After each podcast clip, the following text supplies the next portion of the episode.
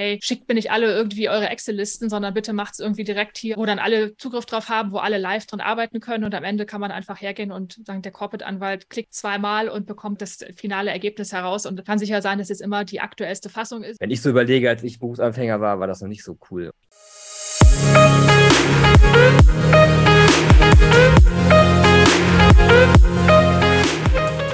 Herzlich willkommen zu How to Legal Tech. Hier erfährst du, wie du bereits ab dem Studium Legal Tech umsetzen kannst.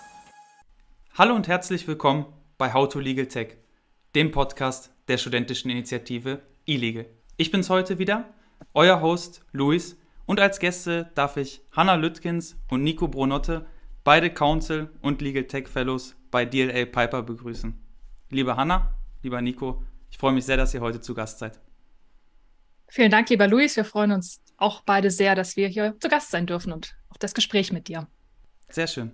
Wir wollen heute über eure Rolle als Legal Tech Fellows sprechen in der Kanzlei DLA Piper.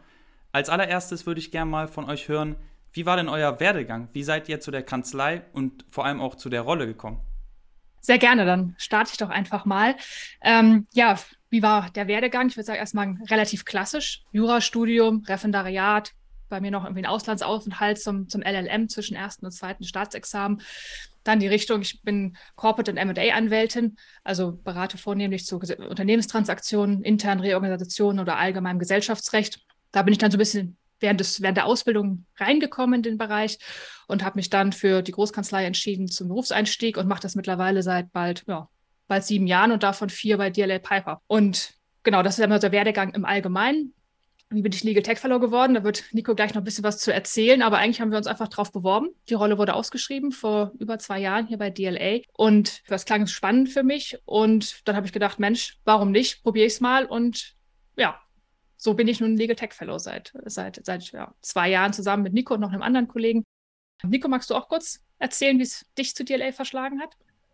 Ja, klar, total gerne. Ich bin inzwischen schon seit fast fünf Jahren bei DLA Piper und seit fast acht Jahren Anwalt. Habe immer schon sehr viel im Tech-Bereich gemacht, war als äh, Schüler so ein bisschen der, der nerdy Computer-Typ, der äh, viel an Computern gehockt hat und habe dann irgendwann dieses Jura-Wissen mit dem Tech-Wissen verbunden.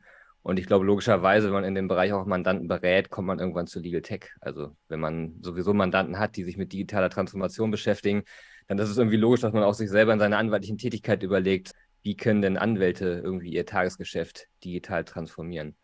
Seit über zweieinhalb Jahren sind wir jetzt zu dritt. Hanna, Christoph, der heute nicht dabei ist, und ich sind die Legal Tech Fellows bei DLA.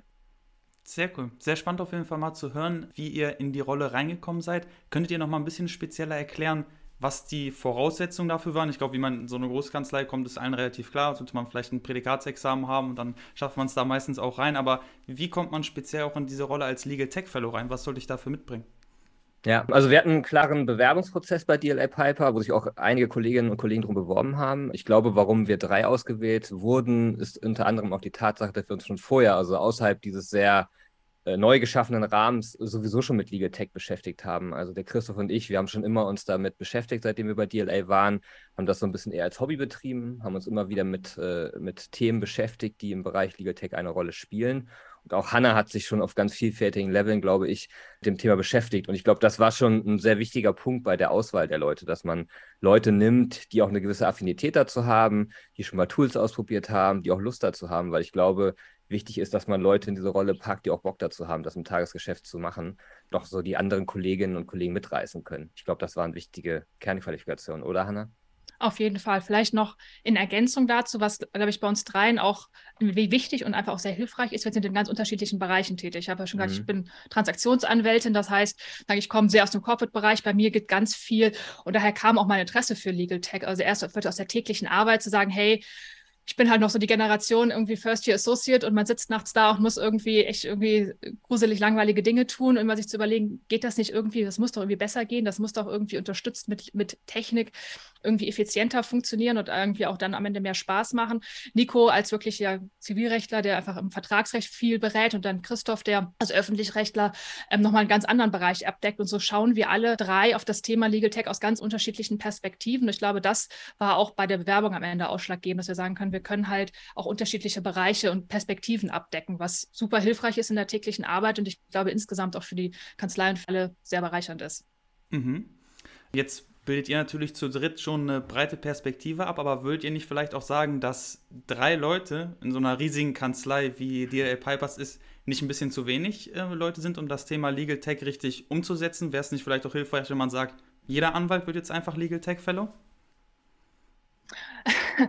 Also vielleicht muss man ein bisschen auch unterscheiden zwischen auch dieser der Rolle irgendwie uns Legal Tech Fellows. Ich meine, wir sind eben Anwälte und das auch noch vornehmlich und machen, haben diese Legal Tech Fellow Rolle eben noch nebenbei. Das heißt, wir haben einen gewissen Teil unserer Zeit, die wir mit Legal Tech Themen zubringen. Aber wir haben natürlich erstmal noch ein ganz spezielles Legal Tech Team in UK, die sich ausschließlich mit diesen Themen beschäftigen.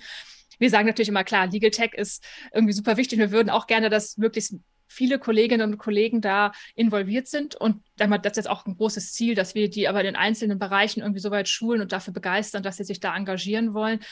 Aber gleichzeitig, glaube ich, haben wir auch gemerkt über die letzten zwei Jahre, dass so eine kleines, auch vielleicht ein bisschen schlagkräftiges Team gar nicht so verkehrt ist, weil wir halt irgendwie uns gut abstimmen können und auch wirklich Projekte voranbringen können. Und ist ja schon so, je größer Gruppen werden, desto naja, komplizierter können dann auch mal Abstimmungsprozesse werden. Also von daher glaube ich, sind wir der, mit, der, mit der Aufteilung so ganz zufrieden. Aber klar, wir versuchen immer mehr Kolleginnen und Kollegen für die Themen zu begeistern und auch für die Arbeit mit Legal Tech zu, ja, mit, mit ins Boot zu holen. Oder Nico? Ja, und ich meine, man muss natürlich auch sagen, dass wir vielleicht uns auch eher so als Brückenkopf zwischen den anwaltlichen Mitarbeiterinnen und Mitarbeitern und dem sowieso vorhandenen Legal Tech Team sehen. Also wir sind natürlich jetzt nicht diejenigen, die ein Tool installieren oder die von vorn bis hinten den ganzen Tag solche Projekte mit begleiten, sondern wir sind eher die Impulsgeber, die vielleicht auch so ein bisschen Botschafter für dieses Thema sind. Und ich glaube, da finde ich schon ganz gut, wenn man vielleicht auch einen kleinen Personenkreis hat, der auch ein bisschen agiler, dynamischer agiert, weil, und da muss ich auch ganz ehrlich sein, eine große Kanzlei wie DLA, wenn alle da mitzureden hätten, würde vielleicht auch dann einfach diese Agilität verlieren, dieses Thema, wenn man zu viele Leute in diese Rolle, die wir jetzt haben, ähm, steckt. Mhm.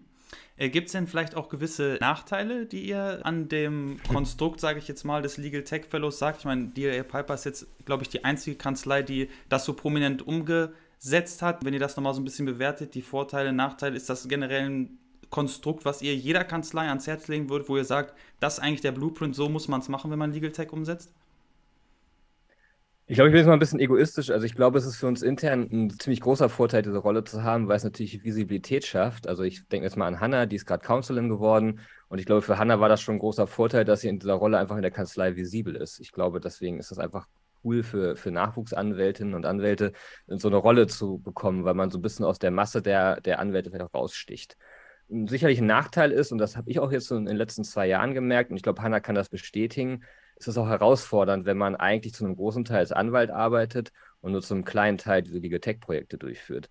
Ich glaube, bei Hannah und mir und auch bei Christoph merkt man das sehr gut, dass wir oft dieses Legal Tech Fellowship obendrauf machen auf sowieso einer herausfordernden anwaltlichen Tätigkeit.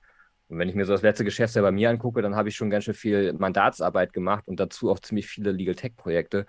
Und oft führen solche Rollen dazu, dass man eher ein bisschen mehr arbeitet als weniger. Und das ist schon eine Herausforderung, muss ich ganz offen gesprochen sagen, finde ich jedenfalls. Ich glaube, Hanna wird da auch gleich nochmal was zu sagen. Aber unterm Strich ist es halt ein mega Vorteil für uns. Es macht mega viel Spaß und ich finde, es ist auch eine super Abwechslung zur eigentlichen anwaltlichen Tätigkeit. Ich bin gern Jurist, ich bin gern Anwalt, aber mal so andere Aufgaben nebenbei zu machen, auch verschiedene Kolleginnen und Kollegen bei DLA kennenzulernen, diese Projekte finde ich wahnsinnig cool. Das macht mir wahnsinnig viel Spaß. Und deswegen glaube ich, dass die Vor- die Nachteile überwiegen. Aber Hanna, du hast wahrscheinlich auch eine sehr eigene Perspektive auf diese Frage, ne?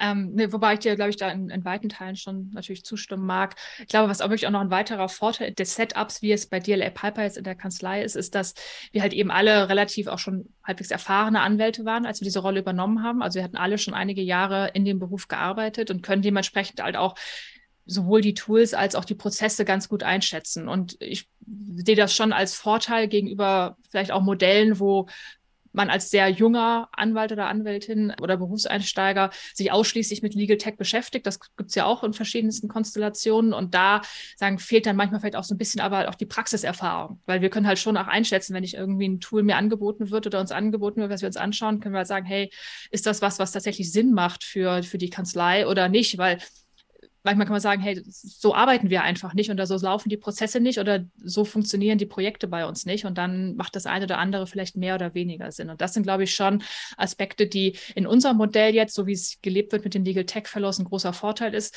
Nachteil, klar, im Zweifel arbeitet man, man mehr, als, als man es ohne machen würde, aber gleichzeitig, wenn man Lust hat, sich zu engagieren und irgendwie sich Initiative zu zeigen und für solche Projekte irgendwie dann auch brennt und irgendwie ein cooles Team hat, wie es halt mit Nico und Christoph einfach ist. Und es klappt einfach hervorragend, dann nimmt man das definitiv gerne in Kauf für sowas. Also von daher, die Vorteile, ich finde, aus meiner Sicht überwiegen auch in jedem Fall.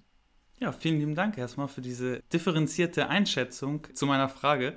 Nachdem wir jetzt so ein bisschen von außen beleuchtet haben, wie seid ihr in die Rolle gekommen, wie ist das Ganze so ausgestaltet, würde ich gerne mal spezifischer beleuchten, was ihr inhaltlich eigentlich so macht. Äh, ihr hattet mir jetzt zum Beispiel im Vorgespräch berichtet, dass ihr so eine Art Drei-Säulen-Modell auch ausgearbeitet habt äh, für die Kanzlei. Vielleicht könnt ihr da noch mal ein bisschen drauf eingehen. Ja, klar, sehr gerne. Also du merkst ja so ein bisschen, dass wir drei sehr eigenständig diese Rolle übernommen haben. Und als wir uns vor zweieinhalb Jahren gefunden haben, haben wir uns natürlich überlegt, wie wollen wir die Zeit, die wir haben, einsetzen, auch Gewinn bringt für die Kanzlei, dass, damit wirklich was dabei rauskommt. Und wir haben uns ein Drei-Säulen-Modell überlegt und eine ganz große Säule ist äh, Research and Development. Wir schauen uns neue Tools an, wir überlegen, ob die ne, sinnvoll bei DL eingesetzt werden können. Das macht uns wahnsinnig viel Spaß, weil es natürlich dazu führt, dass wir auch mit verschiedenen Playern im Legal Tech Markt sprechen, Leute kennenlernen, auch die so ein bisschen auf der Reise begleiten, vom Anfang eines Tools bis zur wirklichen Marktreife. Das finde ich wahnsinnig spannend. Ich habe zum Beispiel auch gerade mit einer Studentengruppe, die ein Legal Tech Tool entwickeln, zu, eng zusammengearbeitet, so bist als Mentor. Das ist einfach spannend, auch wenn dieses Tool jetzt gar nicht für DLA aktuell geeignet ist, aber es macht Spaß, das so mitzubegleiten im Rahmen dieser Research and Development Strategie. Daneben haben wir natürlich schon bei DLA ein gewisses Toolset, was wir einfach schon haben. Das ist lizenziert schon seit Jahren über England. Und da ist natürlich eine große Aufgabe von uns zu überlegen, wie dieses bestehende Toolset aktiv im Rahmen von Mandaten und konkreten Produkten eingesetzt werden kann. Hanna, willst du da noch kurz was zu sagen?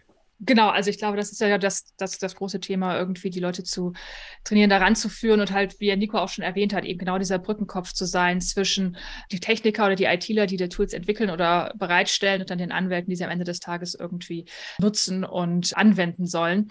Also das von daher ist, glaube ich, ein großer, großer Bestandteil. Und natürlich ist das dritte Thema HR, aber ich glaube, Luis, dazu kommen wir gleich auch noch mal kurz oder separat.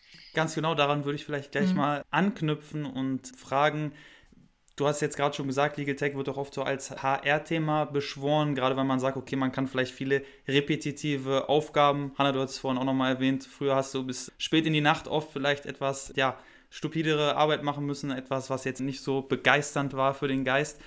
Was ist so das Thema, sage ich mal, was ihr super mit Legal Tech bei euch quasi eliminieren konntet, wo ihr sagen konntet, okay, da haben wir durch den Einsatz von Legal Tech einen super Mehrwert schaffen können, auch in der Arbeitsweise mhm. für unsere jungen Anwälte? Ja, also genau, ich bemerke es total. Also wir sagen mal, ne, wie gesagt, heißt es so schön, der, der War for Talent ist natürlich auch im vollen Gange. Es gibt irgendwie nicht so wahnsinnig viele passende Kandidatinnen und Kandidaten für, für diese Kanzleien und die zu begeistern, ist natürlich ein großes Ziel und auch immer eine Herausforderung für uns ich gucke natürlich sehr durch die Transaktions- und MA-Brille auf diese ganzen Sachen. Und was zum Beispiel bei uns nach wie vor nicht auch häufig ein Thema ist, sind so Konsolidierungssachen, dass man irgendwie als MA-Anwalt im Corporate-Team ist man ja häufig so ein bisschen die Schnittstelle, bekommt Input von ganz vielen verschiedenen Fachabteilungen oder Fachteams, von den Arbeitsrechtlern, von den IP-Rechtlern, von Kartellrecht, von wem auch immer und muss das dann alles konsolidieren in irgendeiner Form auch immer, ob das jetzt im Rahmen von einem DD-Report ist oder im Vorfeld einer Transaktion oder Fragenlisten, was auch immer. Und da ist tatsächlich im Rahmen dieser Kollaboration ist was, was ganz viel mittlerweile eben über Plattformen funktionieren kann, wo man sagen kann, hey, schickt mir nicht alle irgendwie eure Excel-Listen, sondern bitte macht es irgendwie direkt hier auf, auf dem, auf unserem, wir haben da so eine, so eine Vivo-Plattform, die basiert auf, auf HiQ, der großen Anbieter, großen Plattform von Thomson Reuters als großem Legal Tech Tool-Anbieter, wo dann alle Zugriff drauf haben, wo alle live dran arbeiten können und am Ende kann man einfach hergehen und sagen, der Corporate-Anwalt klickt zweimal und bekommt das finale Ergebnis heraus und kann sicher sein, dass es immer die aktuellste Fassung ist. Da muss irgendwie niemand hergehen und muss irgendwie stumpf irgendwelche Fragen und Antworten hin und her kopieren. Also solche Themen, glaube ich, merke ich so im Alltäglichen, was einfach unheimlich viel einfacher geworden ist. Das sind überhaupt gar keine fancy Sachen, wo man sagt, hey, auf Knopfdruck wird irgendwie der Rechtsrat erteilt. Darum geht es überhaupt nicht, sondern das sind tatsächlich häufig eben Prozessvereinfachungen, Effizienzsteigerungen und halt eben solche Dinge einfacher zu machen in der täglichen Arbeit. Das ist so aus Corporate M&A-Sicht gesprochen, aber ich weiß nicht, Nico, wie du das aus deiner täglichen Arbeit betrachtest ich will jetzt nicht immer so dieses nervige Thema Kira auf den Tisch bringen, aber es ist natürlich so, Kira ist auch gerade jetzt bei uns Bereich, im Bereich Commercial, ähm, ähm, zwingen, wir, zwingen wir so ein bisschen die Kolleginnen und Kollegen das mal zu verwenden und haben auch in einigen Projekten das schon sehr erfolgreich eingesetzt und auch ziemliche Aha-Momente bei den Kolleginnen und Kollegen hervorgerufen, dass natürlich so Aufgaben wie in sehr kurzer Zeit eine sehr große Anzahl von Verträgen auf bestimmte Klauselarten zu überprüfen, durch Kira extrem gut geliefert werden kann. Und wenn ich jetzt so an die jungen Anwältinnen und Anwälte denke, ist natürlich Knowledge Management eng verzahnt mit Dokumentenautomatisierung ein extrem wichtiges Thema. Also bei uns im Team haben wir eigentlich fast alle Litigation-Dokumente ähm, über Contract Express automatisiert. Die Berufsanfänger bei uns wissen, wo sie diese Dokumente finden, können die direkt einsetzen, haben interaktiven Fragebogen, den sie ausfüllen und wissen, das ist das vom Partner approvede, von den erfahrenen Kollegen und Kolleginnen erarbeitete Dokument, was eingesetzt werden kann. Und das sehe ich auch als großen Vorteil für die Berufseinsteiger bei uns, weil natürlich einfach Knowledge gut irgendwo aufbewahrt wird und über Tech-Tools gut verwendet werden kann. Wenn ich so überlege, als ich Berufsanfänger war, war das noch nicht so cool. Und ich glaube, das ist auch ein großer Vorteil für uns, wenn wir irgendwie Leute rekrutieren wollen, dass wir halt diese Tools haben. Das ist jetzt nicht alles bahnbrechend anders, es ist aber wirklich ein großer Vorteil in kleinen Details, der dann vielleicht auch dem Berufsanfänger ein bisschen mehr Spaß macht, wenn er anfängt in so einer Kanzlei wie unserer. Spannend auf jeden Fall. Äh, du hast ja gerade eben auch nochmal Kira erwähnt, äh, Nico, wenn das Thema nochmal ein bisschen genauer interessiert. Unsere allererste Podcast-Folge hier im Format How to Legal Tech haben wir genau dieser Software gewidmet, dem Einsatz von Kira. Des Weiteren findet sich dazu auch ein sehr spannender Artikel von Nico und Hanna bei uns auf der Legal Tech University, unserer Lernplattform zum Thema Legal Tech. Da natürlich auch gerne mal vorbeischauen. Unsere Podcast-Folge nähert sich etwas dem Ende zu. Zum Abschluss hin stelle ich immer noch gerne die Frage an meine Gäste, was wäre denn das Thema, was ihr als nächstes gerne von uns hier im Podcast erläutert hättet. Vielleicht habt ihr auch gleich schon einen Tipp für einen Experten, den wir gerne auf jeden Fall mal einladen sollten. Mich würde ja mal interessieren, ich habe jetzt nicht alle Folgen von euch gehört, aber schon einige und ich glaube, das Thema war jetzt noch nicht so ganz krass präsent. Mich würde mal so ein bisschen die Perspektive der, der Referendarinnen und Referendare interessieren. Also wie sehen die das Thema? Was erwarten sie von einem Arbeitgeber? Was ist auch so ein bisschen die Erwartungshaltung, wenn sie vielleicht in den Jobmarkt starten? Was erwarten Sie von der Kanzlei, wie gut die da aufgestellt sind, wie können junge Anwältinnen und Anwälte das dann einsetzen, diese Tools. Das würde mich wahnsinnig interessieren, weil natürlich das auch so die Perspektive ist, die wir aktuell uns stellen und auch im Rahmen der HR-Politik uns stellen, würde ich spannend finden. Und ich glaube, da habt ihr wahrscheinlich in eurem Bekanntenkreis genug potenzielle Podcast-Gäste. Das muss ja gar keine bekannte Person sein, aber diese Perspektive würde ich mega interessant finden. Oder Hanna, wir haben es jetzt nicht vorbesprochen, Hanna. Das ja, war gerade nee, nur meine spontane ich, Idee. Äh, bin ich tatsächlich ganz, ganz, ganz bei dir. Also mal die Perspektivenwechsel zu, zu haben und mal da, also das ist für uns aus, aus unserer Sicht natürlich super spannend. Also ja, da würden wir uns drüber freuen. Da würde ich auf jeden Fall reinhören. Sehr cool. Das freut mich auf jeden Fall. Die Anregung nehme ich gerne mit. Ich denke, das können wir auf jeden Fall arrangieren. Und lieber Hanna, lieber Nico, ich bedanke mich sehr, sehr herzlich auf jeden Fall für eure Zeit. Hat mir großen Spaß gemacht, mit euch zu sprechen und ich freue mich sehr auf unseren nächsten Austausch. Ja, gerne. Ja, es war ja. Ähm, es war kurz und schmerzlos. Knackig, genau, so soll es sein. und damit verabschieden wir uns auch für diese Folge bei How to Legal Tech. Wie immer freuen wir uns über Anregungen, Lob und Kritik. Schreibt uns gerne über Social Media und lasst eine Bewertung in eurer Podcast-App da. Bis zum nächsten Mal bei How to Legal Tech.